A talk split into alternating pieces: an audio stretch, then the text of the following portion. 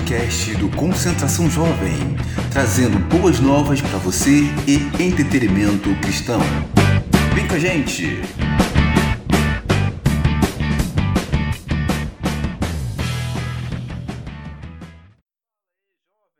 Tudo bem com vocês? Aqui é o Vitor do Concentração Jovem. Sejam muito bem-vindos para o nosso primeiro podcast.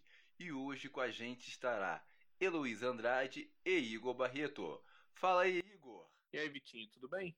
É muito bom estar aqui presente. Espero que seja um momentos agradáveis. E aí, Heloísa, tudo bem com você? Olá, tudo bem? É um prazer e um privilégio poder com compartilhar com vocês um pouco da palavra de Deus. Bom, o tema de hoje é Jovens da Bíblia, né? Nosso especial hoje vai ser José. Beleza, para começar, a gente queria, é, para poder localizar mesmo na história de José, queria fazer apenas um resumo de como foi a história de José.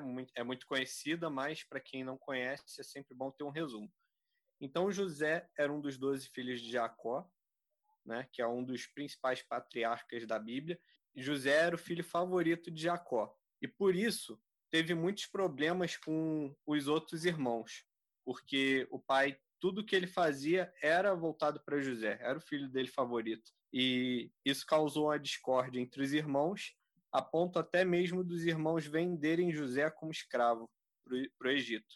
E José foi parar na casa de um grande general, onde lá ele foi cada vez subindo mais, até mesmo é, chegou a ser governador no Egito. E isso serviu de, de canal para que Deus pudesse salvar toda a família dele através desse cargo de governador. Então, é, a história de José é uma história cheia de altos e baixos, onde nós podemos aprender é, uma série de coisas sobre a vida dele. E a gente resolveu dividir isso em seis tópicos.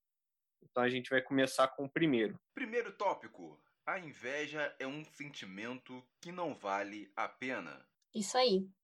Então, como a gente pôde ouvir, os irmãos de José eles sentiam inveja dele pois eles viam que seu pai o amava mais do que os outros irmãos. Se a gente abrir lá em Gênesis, no capítulo 37, os versículos 3 e 4, fala que Israel amava mais a José que a todos os seus filhos, porque era filho da sua velhice, e fez-lhe uma túnica talar de mangas compridas. Vendo, pois, seus irmãos que o pai o amava mais que a todos os outros filhos, odiaram-no e já não lhe podiam falar pacificamente.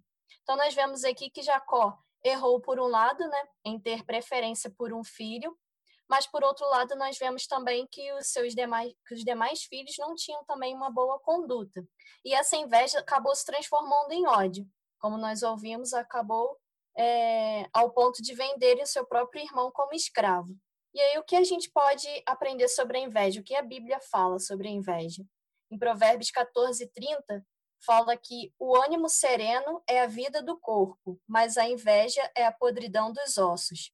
A inveja, ela define a alma.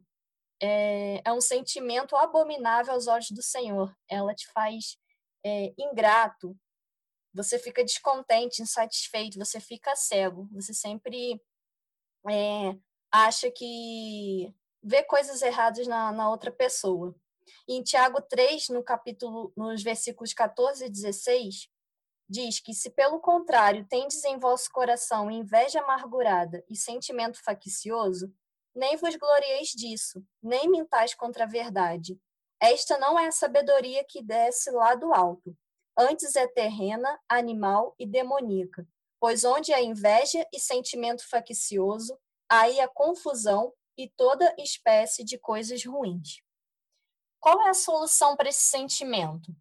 Nós podemos encontrar na palavra de Deus em 1 Pedro 2, 1 e 2, que ele fala que despojando-vos, portanto, de toda maldade e dolo, de hipocrisias e invejas e de toda sorte de maledicências, desejai ardentemente, como crianças recém-nascidas, o genuíno leite espiritual, para que por ele vos seja dado o crescimento para a salvação. Então, nós devemos nos arrepender, confessar ao Senhor esse sentimento ruim e, com a ajuda dele, arrancar do coração. Nós vemos que é, a inveja não vale a pena, porque mais tarde, como já foi dito, seus irmãos acabaram precisando da ajuda de José. Ele se tornou governador do Egito e é um sentimento que não vale a pena, que destrói apenas a si mesmo, prejudica a si mesmo. A inveja é um sinal de descontentamento com o que se tem. Né? Então, isso é um sentimento que não pode existir na vida do cristão. Se o cristão deve ser uma pessoa sempre grata a Deus pelo que tem, como que pode ter esse sentimento de inveja? É, é algo que não tem explicação para que o cristão tenha. Não pode ter brechas na nossa vida para que tenhamos inveja. É, principalmente de pessoas descrentes. Muitas vezes isso acontece, por incrível que pareça. Vemos que a pessoa tem uma, uma vida de, de fartura, de abundância, e gostaríamos de ter isso na nossa vida. E muitas vezes isso se torna um sentimento de inveja. Então é algo que não tem explicação, porque devemos sempre estar contentes com o que Deus nos deu. Faça sempre o seu melhor. Perfeito. Vemos que José, por conta da inveja dos irmãos, acabou sendo vendido como escravo para o Egito. E a partir desse momento, José mostrou uma maturidade absurda na vida dele, porque em tudo que ele fazia, ele dava o seu melhor. É, podemos ver isso no, a partir do capítulo 39, os versículos 3, 5 e 6. Diz assim: Vendo Potifar que o Senhor era com ele, no caso aqui José, e que tudo o que ele fazia o Senhor prosperava em suas mãos, versículo 5.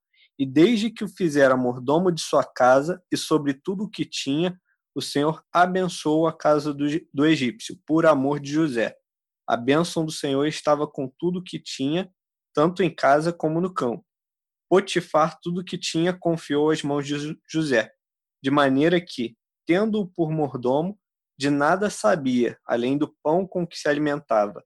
José era formoso de porte e de aparência vemos que José, mesmo nessa situação de escravidão, sendo privado de até mesmo da sua liberdade, é, muitas pessoas podem falar que ele tinha motivos para reclamar, é, blasfemar contra Deus, não estar satisfeito com a situação, mas muito pelo contrário. Vemos que ele deu o seu melhor até mesmo na situação mais difícil possível. E o que a gente pode aprender com isso? Muitas vezes na nossa vida, estamos em ambientes na qual devemos mostrar um bom testemunho, mostrar é, o que podemos fazer melhor para que isso venha abençoar o nosso ambiente, ou nosso ambiente de trabalho, de estudo, seja o que for, onde for que nós estejamos, devemos dar o nosso melhor, como se estivéssemos fazendo para o Senhor. É o que diz lá em Colossenses, no capítulo 3, verso 23. Vai dizer assim: tudo quanto fizerdes, fazei-o de todo o coração, como para o Senhor e não para homens. E José tomou esse versículo aqui para a vida dele. Ele fez o serviço dele tão bem que Potifar entregou tudo que ele tinha nas mãos de José para ele administrar.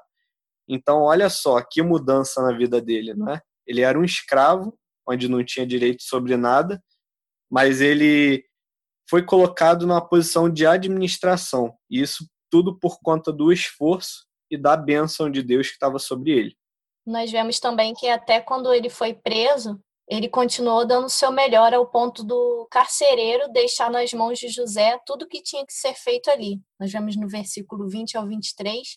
Então, nós vemos também que o Senhor sempre estava com José. Deus abençoava porque Independente de onde José estivesse, ele sempre dava o seu melhor. Terceiro tópico: devemos vigiar e fugir do pecado. Bom, nós vemos que José, com o passar do tempo, né, acabou sendo mordomo na casa de Potifar, no Egito. E aí tudo ia bem, até que a mulher de Potifar começou a sediá-lo. E aí nós vemos no capítulo 39 a resposta de José para a mulher que foi: Como, pois, cometeria eu tamanha maldade e pecaria contra Deus? Nós vemos aqui o caráter de José, como ele era é, valioso.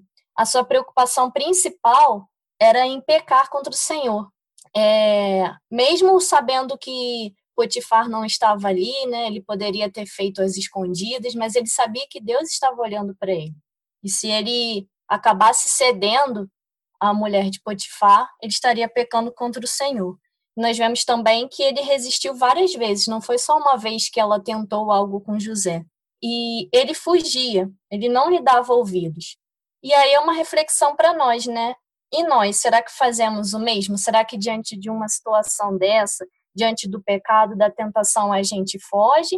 Ou a gente é, tenta testar os nossos limites? Nós vemos que nós jovens, né? É, nós somos muito curiosos, às vezes a gente gosta disso, né? De testar os nossos limites. A gente quer ir até onde a gente acha que vai conseguir. E isso é um erro gravíssimo. Quando a gente vê o pecado, a gente tem que sair, a gente tem que fugir, a gente não tem que nem dar ouvidos. Nós vemos que José ele poderia ter pensado, bom, é, eu, não, eu não vou pecar com a mulher de Potifar, mas se eu sentar e conversar com ela, de repente não tem nada demais. Mas não, ele não quis nem saber, não quis nem dar ouvidos para ela. Então, é uma lição muito importante para a gente. E em Mateus 26, 41, Jesus fala que é para nós vigiarmos e orar, para que não entreis em tentação. O espírito, na verdade, está pronto, mas a carne é fraca. Nós somos salvos, nós temos o Espírito Santo, mas nós temos que lembrar também que estamos nesta carne pecaminosa. A gente não pode achar que a gente não vai pecar só porque nós somos salvos, só porque nós somos crentes. E muitas vezes nós jovens a gente acaba é, querendo ir até onde a gente acha que consegue ir. Nós vemos isso no namoro, né?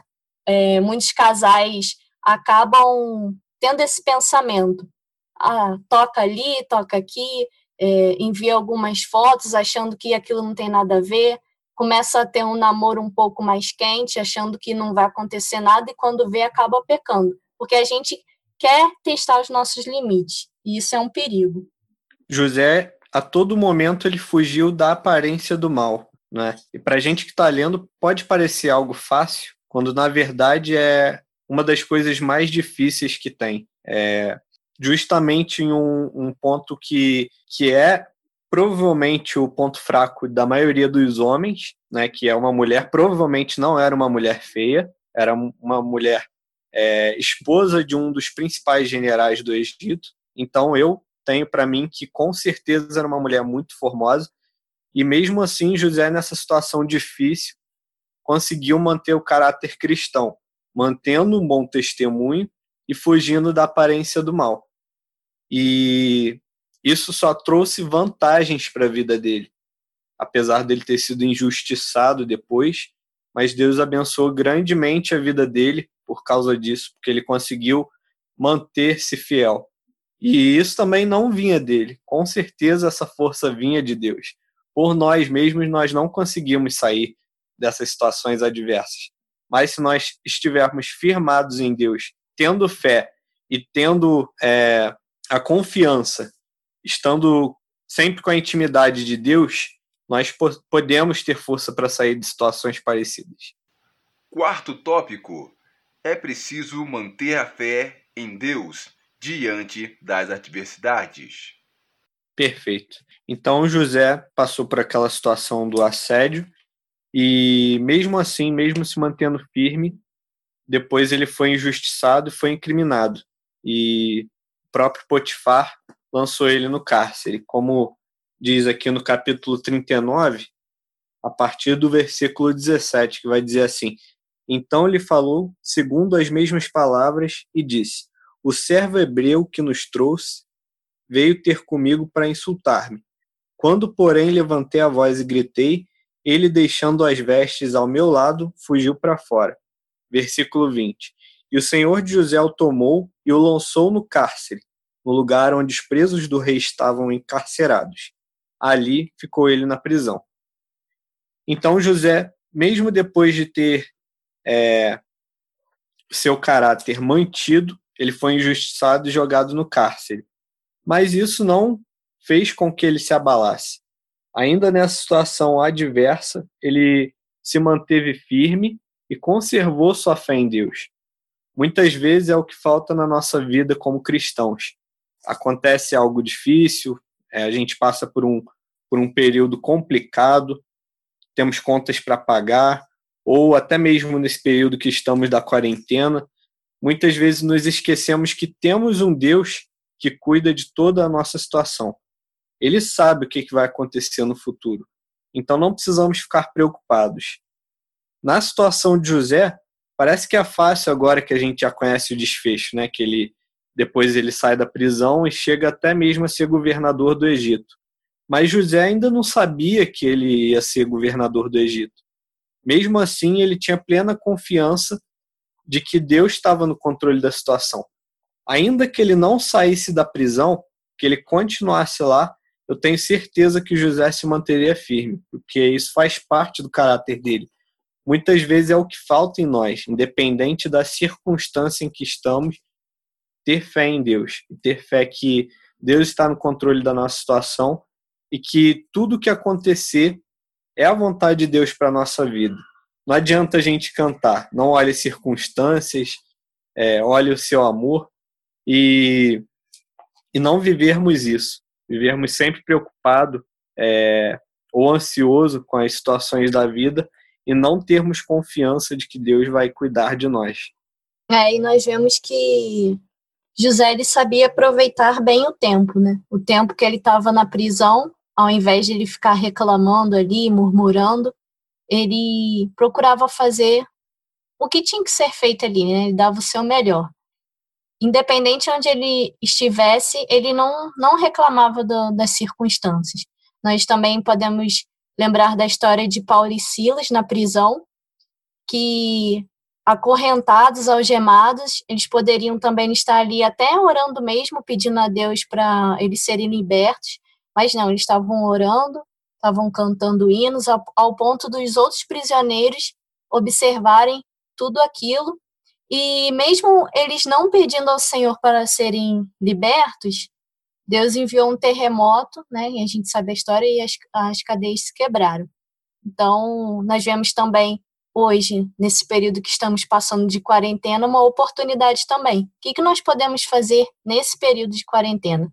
Em vez de reclamar, em vez de murmurar, é, Deus, se Deus permitiu que estivéssemos vivendo isso, é porque tem um propósito. Então, a gente deve fazer como José também, ter fé e dar o nosso melhor. É, nesse tempo que estamos vivendo de quarentena, a gente pode aproveitar para estudar mais a palavra de Deus, para orar mais, é, usar os, os, meios digitais, né, as redes sociais, para poder estar evangelizando mais as pessoas, levando mensagens é, do Senhor para as pessoas. Então, vemos aí mais uma virtude de José, mais uma mais uma lição que podemos aprender com essa história. Quinto tópico: é preciso saber perdoar. Isso. Se a gente for andar um pouco mais para frente, no capítulo 45, nós vemos que, ao reencontrar seus irmãos, já sendo governador do Egito, José ele poderia ter aproveitado a oportunidade para se vingar, mas não, ele quis perdoar. E aí, no versículo 15 do capítulo 45, diz que José beijou a todos os seus irmãos e chorou sobre eles. Nós vemos também um pouco mais para frente, é, quando toda a família de José vai para o Egito, né, mora lá, após a morte do pai de José, Jacó, os seus irmãos eles ficam com medo, né? Eles ficam preocupados achando que José ia aproveitar que o seu pai tinha morrido para poder se vingar dos seus irmãos.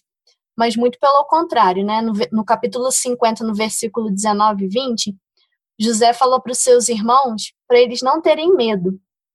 E ele fala: Acaso estou eu em lugar de Deus? Vós, na verdade, intentastes o mal contra mim, porém Deus o tornou em bem para fazer como vedes agora, que se conserve muita gente em vida. Então José, ele não procurou a vingança. Isso muitas vezes é uma dificuldade que temos é, de perdoar as pessoas, né? Esse sentimento, a gente fica acumulando sentimento de mágoa no nosso coração contra outra pessoa e muitas vezes a, a outra pessoa nem sabe que a gente está chateada, que a gente está é, entristecido com ela. E é um sentimento, assim como a inveja, é um sentimento que vai corroendo. É, nós vemos em Marcos capítulo 11, no versículo 25 e 26, que diz assim, que quando estiveres orando, perdoai, se tendes alguma coisa contra alguém, para que vosso Pai que estás nos céus vos perdoe as vossas ofensas. Mas se vós não perdoardes, também vosso Pai que estás nos céus vos não perdoará as vossas ofensas. Então nós vemos que é, assim como Deus nos perdoou, nós devemos também perdoar os nossos irmãos. O que é uma uma ofensa, né, de algum irmão nosso diante do, do que nós fizemos para Deus, o que nós, é, o pecado que nós que nós cometemos é muito maior e Deus não não se preocupou com isso. Deus quis nos perdoar.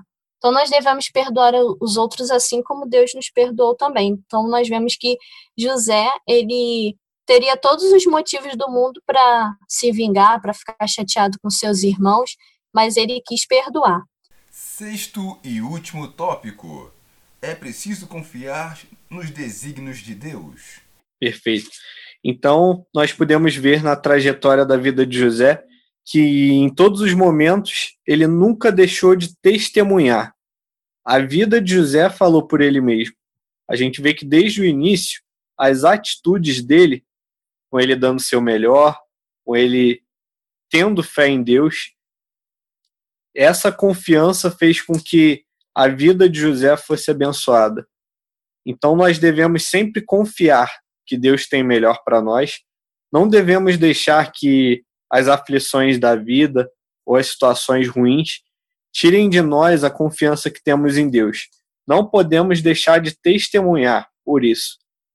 Devemos continuar sempre mantendo o caráter cristão, nunca blasfemar, para que as outras pessoas possam ver, através da nossa vida, como Deus age e também que a gente possa ser canal de bênção na vida de outras pessoas.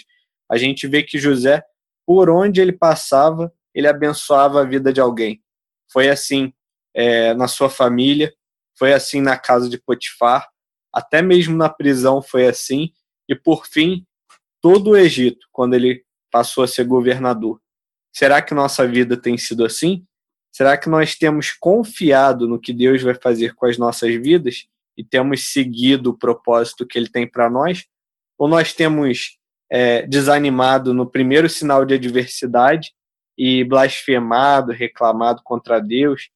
Será que nessa situação de pandemia estamos aproveitando nosso tempo para fazer a vontade de Deus ou estamos é, somente reclamando ou culpando outras pessoas ou o governo? O que será que temos feito? Galerinha, galerinha, galerinha, esse foi o nosso primeiro podcast. Espero que vocês tenham gostado. Compartilhe com seus amigos e vai ser muita bênção para eles, beleza? Beijo para vocês e até a próxima.